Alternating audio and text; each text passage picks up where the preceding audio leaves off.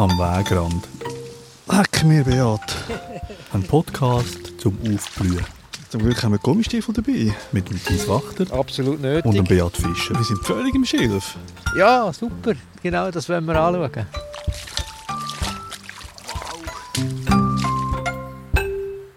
Das ist jetzt eine Episode in Extremis. Also das haben wir noch nie gemacht, oder? Es regnet zwischendurch, es ist wirklich nass von unten, von oben und es hat noch so Windböen drin. Also eigentlich gehen wir sonst nicht raus bei diesem Wetter.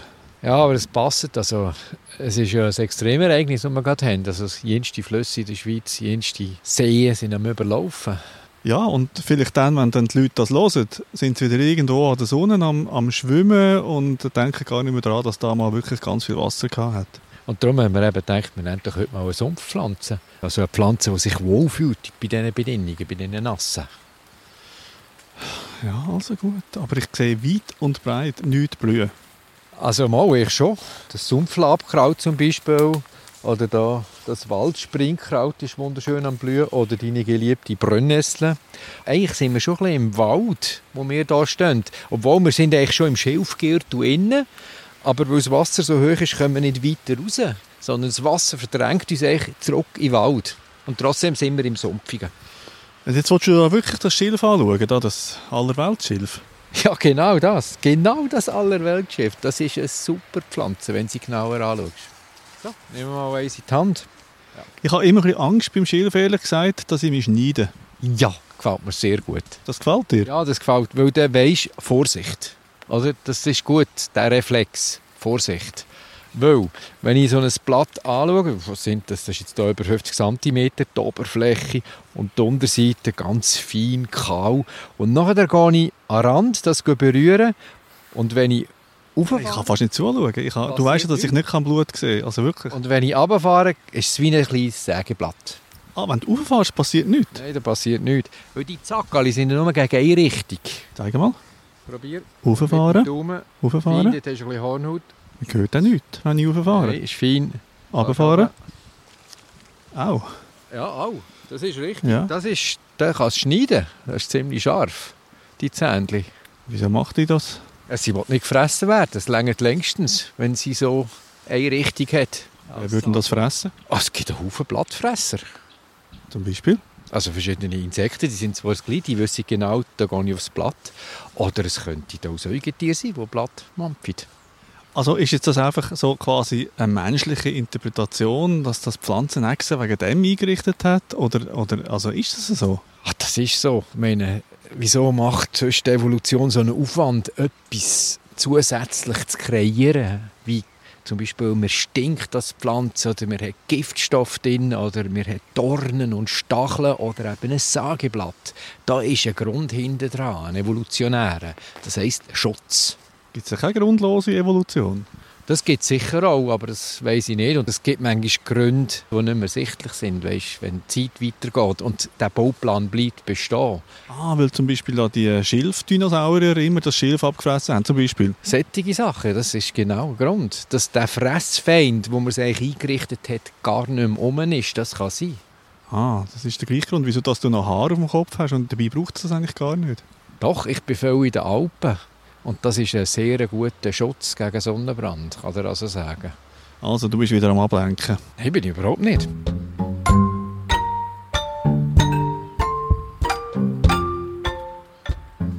Ich bin froh, hast du mal das Blatt wieder angelenkt, das Sägeblatt.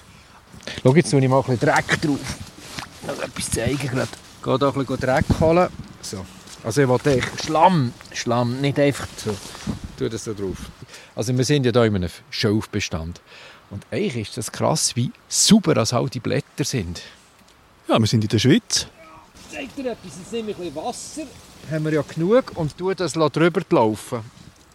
Das macht der Bea, glaube ich, am liebsten so Dreckeln. Das ist, dann ist er im Element, wenn er so Ja, kann Dreck... Ja, zum Zeigen. Es ist immer gut, wenn man etwas kann aus einem Grund machen kann. Wie bei der So. Revolution. Hast du jetzt gesehen, was passiert ist? Ja, das Blatt ist schon wieder sauber. Du hast Wasser drüber geleert und der Dreck perlt einfach quasi ab. Das ist wie bei den Lotusblumen. Lotusblumen. Ja, kennst du die? Die wunderbar blühende, so rosa blühende Pflanze. Also Mit diesen riesigen Blättern, wo man Ja. drauf hocken kann. die werden auch nie dreckig. Und dort gibt es daraus den Lotus-Effekt. Kennst den Lotus-Effekt? Das ist der Sitz, oder? Wo man so sitzt mit... Fast. Es gibt noch etwas anderes, etwas Biologisches. Und zwar hat man herausgefunden, wenn man eben dort auch Dreck drauf tut auf das Blatt und es kommt Wasser nachher, das ist immer alles weggeschwemmt. Und das hat man dann untersucht mit einem so einem Rasterelektronenmikroskop, aber erst in den letzten 90er Jahren. Und dort hat man gesehen, das ist wegen einer typischen Oberfläche, die so ein Nöppli drauf hat. Und von hat man nicht gewusst, wieso. Und das ist natürlich clever. Dank dieser physikalischen Eigenschaft bleibt das Blatt sauber. Und das will natürlich eine Pflanze, es will nicht Dreck getroffen haben.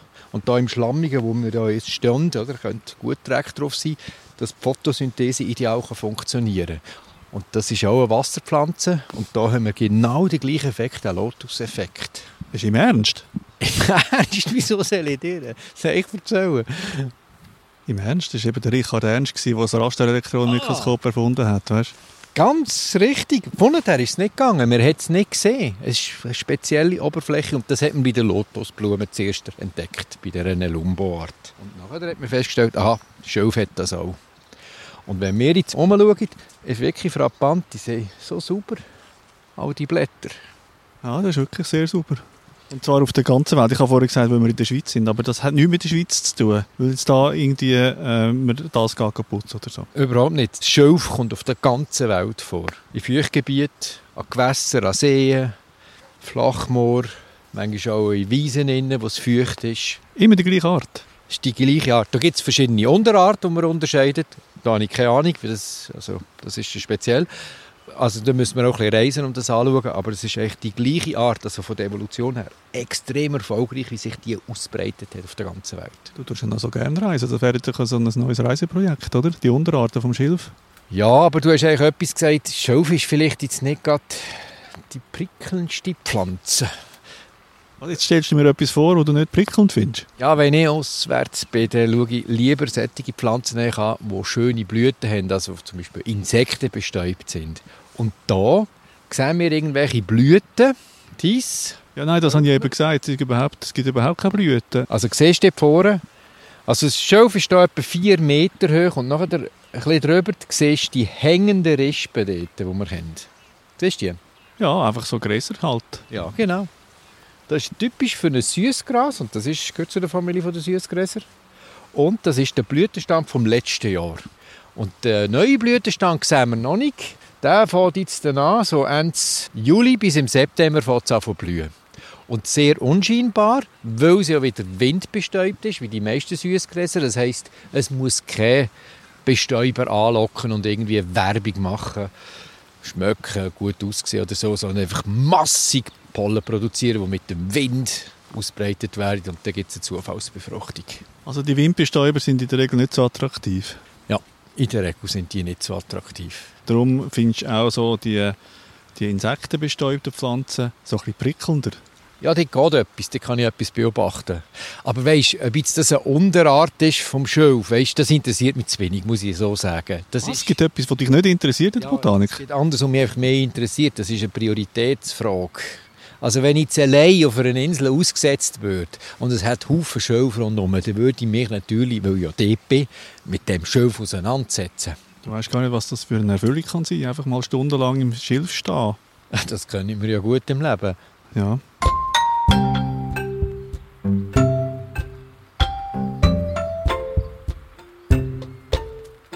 Was jetzt sicher nicht willst, ist anfangen zu graben, weil dann wären wir sofort im Wasser. Aber wie macht das der Schilf im Wasser? Was wir jetzt nicht sehen, und das grabe ich jetzt wirklich nicht aus, das sind die Rhizomen, also die unterirdischen Wurzeln. Und die sind enorm, die können 20 Meter lang werden. Also wirklich unten durch geht alles. Also wir stehen auf einem Schilfrhizomgürtel, kann man fast sagen. Und die können auch immer wieder neu austreiben. Zack, zack, zack. Und du siehst, jetzt gehe ich schnell ein bisschen runter schauen. Siehst du das? Ist das gefährlich, wenn sie austreiben? Nein, überhaupt nicht. Das Geht nicht so schnell. Also es gefällt mir sehr gut. Siehst du den frischen Trieb, der da rauskommt? Ja, das ist so ein herziges, kleines Schilf. Wirklich herzig. Jetzt nehme ich ein von dem, nehme schnell das Messer und tue mir abschneiden. Sind wir doch das Sackmesser für? Ja, Schneid das ab. Zack. Und du siehst, der Halm ist hohl, sehr stabil. Und jetzt gehe ich etwas schauen, ob es wirklich ein Schilf ist. Und zwar dort, wo das Blatt, also vielleicht zuerst noch das Blatt anlängen, oh ja, scharf. Und dort, wo das Blatt an Stängel hinkommt, hat es so einen feinen Haarkranz. Haarkranz. Haarkranz, ja. Uh. Jetzt nimmt er die Lupe für. Führen. Ich sehe es eigentlich am besten mit der Lupe. Es ist etwas Feines. Willst du es schauen oder nicht? Ich habe vielleicht das Mikrofon. Also, musst du mir es aber herheben, sonst kann ich nichts sagen. Ja, ich, genau, ja. tut er das erste Mal überhaupt das Mikrofon Ja. herheben und ich tue das erste Mal überhaupt seine Lupe heben. Du darfst da wieder, ein, gegenseitiger Vertrauensbeweis. du darfst da noch drücken auf der Seite bei der Lupe, weil dort kommt das Lämpchen nachher, das leuchtet. ah. Und ich tue das Mikrofon schön an. Oh je, so Hörli hat es, ja. So wie ein bisschen unrasiert dort. Ja, So, aber in so- einer So Reihe. ein bisschen wie die Hörli, die ich in den Ohren und in der Nase habe. Einfach, In einer Reihe. ja. Ja. Danke, dass ich deine Lupe hat dürfen heben Das ist geil geschehen. Merci auch fürs Mikrofon. ja, Das habe ich jetzt hören. Das ist ein gutes Bestimmungsmerkmal, weil wenn das Schilf so klein ist, gibt es noch andere Gräser, die ähnlich aussehen. Also Glyceria maxima, das grosse Süßgras zum Beispiel. Aber das hat dann ein kleines Hütli oder ein längeres Hütli und kein Haar. Und darum habe ich geschaut. Und darum kann ich sagen, ah, das ist irgendwo aus einem Rhizom ist der Trieb rausgekommen. Und wenn ich weiter habe, siehst du da noch mehr. Ah nein, da hat es noch zwei andere, da hat es noch einen. Das Ah, heisst- überall hat es so kleine. Wenn man mal anfängt zu schauen, sieht man überall so kleine. Genau. Und wenn wir ja reinschauen, ich meine, das ist ja alles voll. Man hat fast das Gefühl, es ist dominant. Das ist typisch für einen, so einen Schilf, für einen Schilfbestand. Es ist die dominante Pflanzenart. Das ist eigentlich eine Monokultur. Aber nicht invasiv. Nein, überhaupt nicht. Das gehört dazu.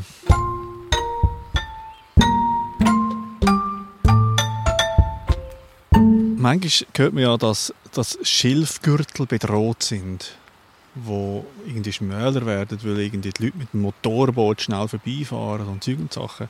Ist denn das eine gefährdete Pflanze jetzt bei uns? Nein, sie ist nicht gefördert. Überhaupt nicht. Aber zum Beispiel die Wellenbrechung, das ist ein Problem auf den grossen Seen. Wenn die Schiffe zu fest durchdonnern, dann bricht es den Halm. Also das mag sie nicht leiden. Und wir wissen ja eigentlich, dass so ein Schilfgürtel der beste Erosionsschutz ist. Da, wo wir jetzt stehen, siehst du auch. Also zwischen all diesen Halmen hat es immer Schlamm, der sich ableitet, absondert, also sedimentiert. Und das ist einfach die Stabilität, die hier gewährleistet wird. Und wenn nachher so ein Schilfgürtel kaputt geht, weil es eben bricht, dann hat man ein Problem. Als Pflanze ist sie aber nicht gefährdet, sondern man muss gewisse Schilfgürtel einfach schützen vor einem Menschen. Oder vor Überdüngung. Das ist auch ein Problem. Wenn es zu viel Nährstoffe hat, eigentlich ist es eine sehr tolerante Pflanze. Der pH kann sauer oder basisch sein. Der was? Der pH, der Säuregehalt. Da ist sie wirklich tolerant. Bei Nährstoffen eigentlich auch, aber wenn es zu viel hat, das hat sie nicht gern. Dann kommen andere Pflanzen und dann wird sie schwach. Was mir noch aufgefallen ist, wo wir da so ein bisschen durch das Schilf gelaufen sind vorher, ich bin eigentlich gar nicht versoffen. Weißt, ich bin nicht ein, eingesoffen, wie im Sumpf, wo man dann nachher mit dem Stiefel verschwindet. Ich kann dir auch genau sagen, wieso. Im Moment hat Aria ziemlich viel Wasser. Wir sind nicht im richtigen Schilfgürtel. Wir müssen jetzt noch 5 Meter, 10 Meter raus. Wir sind eigentlich jetzt da, gerade an der Grenze vom Land. Aber wir können nicht weiter rein, weil es zu viel Wasser hat. Also ich bin ja vorhin im Sumpf rumgelaufen mit den Stiefeln. Hast du ja gesehen, ich komme ja von, von dieser Seite her.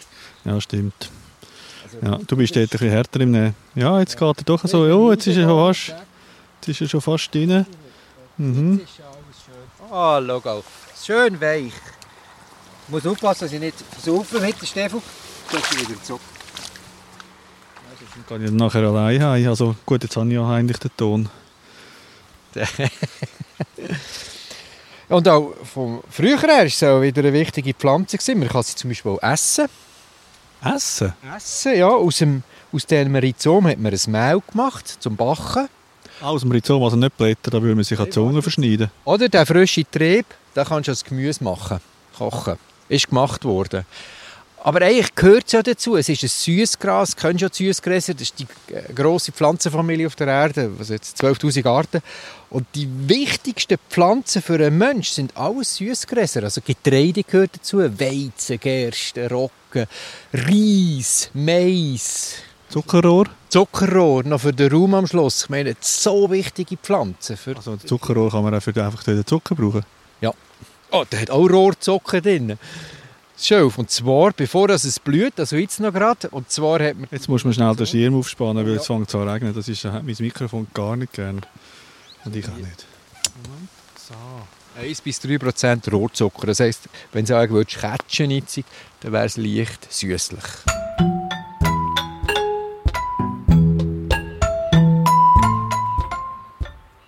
Hast du eigentlich immer Pflasterchen dabei, wenn du gehst botanisieren? Nein, ich habe ja eine Jacke an. Moment. Ja, wenn du alles anlangst, weißt du so. Und äh, du hast ja sicher auch schon die Finger verschnitten. In den Tropen, wo ich es nicht könnte. Sicher? Ja. ja. Einfach mal angelangt? Nein, unbewusst, aber ähm, ja, jetzt mich echt verschnitten. So.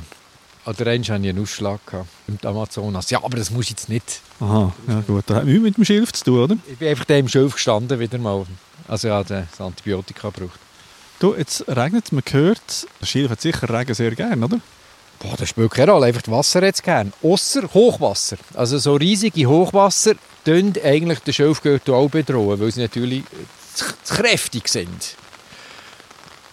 Das ist immer eine Frage vom Maß. Du, jetzt, jetzt fängt es aber ziemlich an regnen. Ja. Ich bin so ein bisschen verloren, muss ich ehrlich sagen, weil man hat keine schönen Blüten da, wo, man, wo du tust doch immer irgendwie fängt dann bei den Blütenblättern, den Hüllblättern und so und Bestäubung und das fehlt alles. Ja, das ist eben gut so. Es ist ein anderer Lebensraum und er ist fantastisch. Wenn ich jetzt nochmal hier reinschaue, ich sehe zwar fast nur Schilf und die paar Arten, die ich sonst aufgezählt habe, aber es ist voller Leben. Das sind ideale Brutplätze für jenste Vögel. Ja, wir hören es auch im Hintergrund. Hat es so ein paar, die so rumpiepsen. Die die wir hier gehört haben. Nachher ist es eine ideale Brutstätte für Jungfische. Viele Fische kommen in die Schilfgürtel leichen. Ja, das sind jetzt die, die wir nicht gehört haben. Die, hörst, ja, die hören wir nicht. Und vor allem, die können sich als Jungfische auch in diesen Schilfbereichen entwickeln, weil dort die räuberischen Fische fehlen, zum Beispiel. Das heisst, in diesen Schilfgürtel geht echt Post ab, wenn man sich ein bisschen Zeit nimmt. Der einzige Fischer, der da steht, ist ein Botaniker. Ja, mit dem Fischerstiefel. Sehr gut. Du, wollen wir wieder gehen? Dir gefällt es nicht mit dem Regen. Also ich finde es noch schön. Wir haben einen schönen Platz herausgefunden. Also gut, dann stehen wir doch einfach noch ein bisschen unter dem Regen. Oh, du, hast du, noch, du hast sicher noch irgendeine Geschichte, die du erzählen oder? Du hast ja. sicher noch irgendwie Arzneimittel oder so, Heilpflanzen. Also dort habe ich wirklich geschaut, es ist nie irgendwie gebraucht worden für etwas. Ah, der, also der, der Name finde ich noch gut. Ah ja, wie heißt der auf Latinisch? Phragmites australis. Der Australien kommt da auch vor? Nein, es heisst eigentlich im Süden vorkommend. Und der erste Botaniker, der das beschrieben hat, hat nicht gewusst, dass es die ganze Welt vorkommt. Und er hat gemeint, es ist eine Pflanze eher vom Süden. Wer ist denn der gekommen? Das war ein Spanier. Vor etwa 220 Jahren hat er die beschrieben. Also er hat es nicht ganz im Griff gehabt, Australis. Kommt er auf der Antarktis auch vor? Nein, also dort glaube ich, ist wirklich zu kalt. Dort hat es nicht so viele Blütenpflanzen. Da sieht man wieder, dass du so ein bisschen, so ein bisschen manchmal ein bisschen, ähm, übertreibst. Du sagst auf der ganzen Welt, und es ist eben doch nicht ganz auf der ganzen Welt. Und man sieht eigentlich, dass du nicht so abstrakt kannst denken Also ist ja logisch. Okay, gib's zu.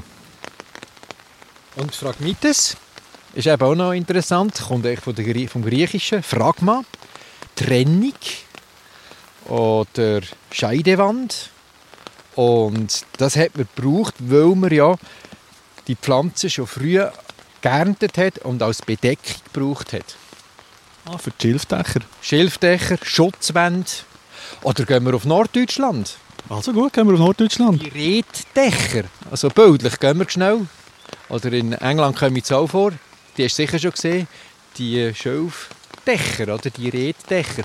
Und Schilf ist eben super, weil das ist trocken und der ist relativ stabil, wenn es trocken ist. Also nimmt die Feuchtigkeit nicht mehr auf und kann nachher wirklich den Regen abhalten, wenn sie, wenn sie genug dick sind. Nicht der Pfahlbauer das auch gemacht? Die haben das auch schon gebraucht, ja. Ist ja logisch. Es wächst einfach en masse. Du kannst das ernten.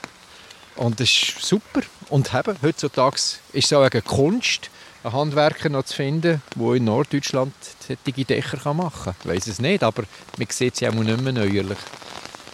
Gut, also das Einzige, äh, was mich abhalten würde, sind einfach die scharfen Blätter da. Das stelle ich mir mühsam vor, wenn man das geht, schneiden Wenn du gute Händchen hast, ist das also kein Problem. Haben Fallbauer Händchen gehabt? Nein, aber die haben also vielleicht mehr Hornhaut gehabt, kann man vorstellen. Schau jetzt hier noch ein bisschen vorwarten. Also gut, mach du das. Ist. Also, ich tue dann langsam abstellen, wenn du weg bist, gell? Ja, ist gut. Ich bleibe unter dem Schirm. Ist gut.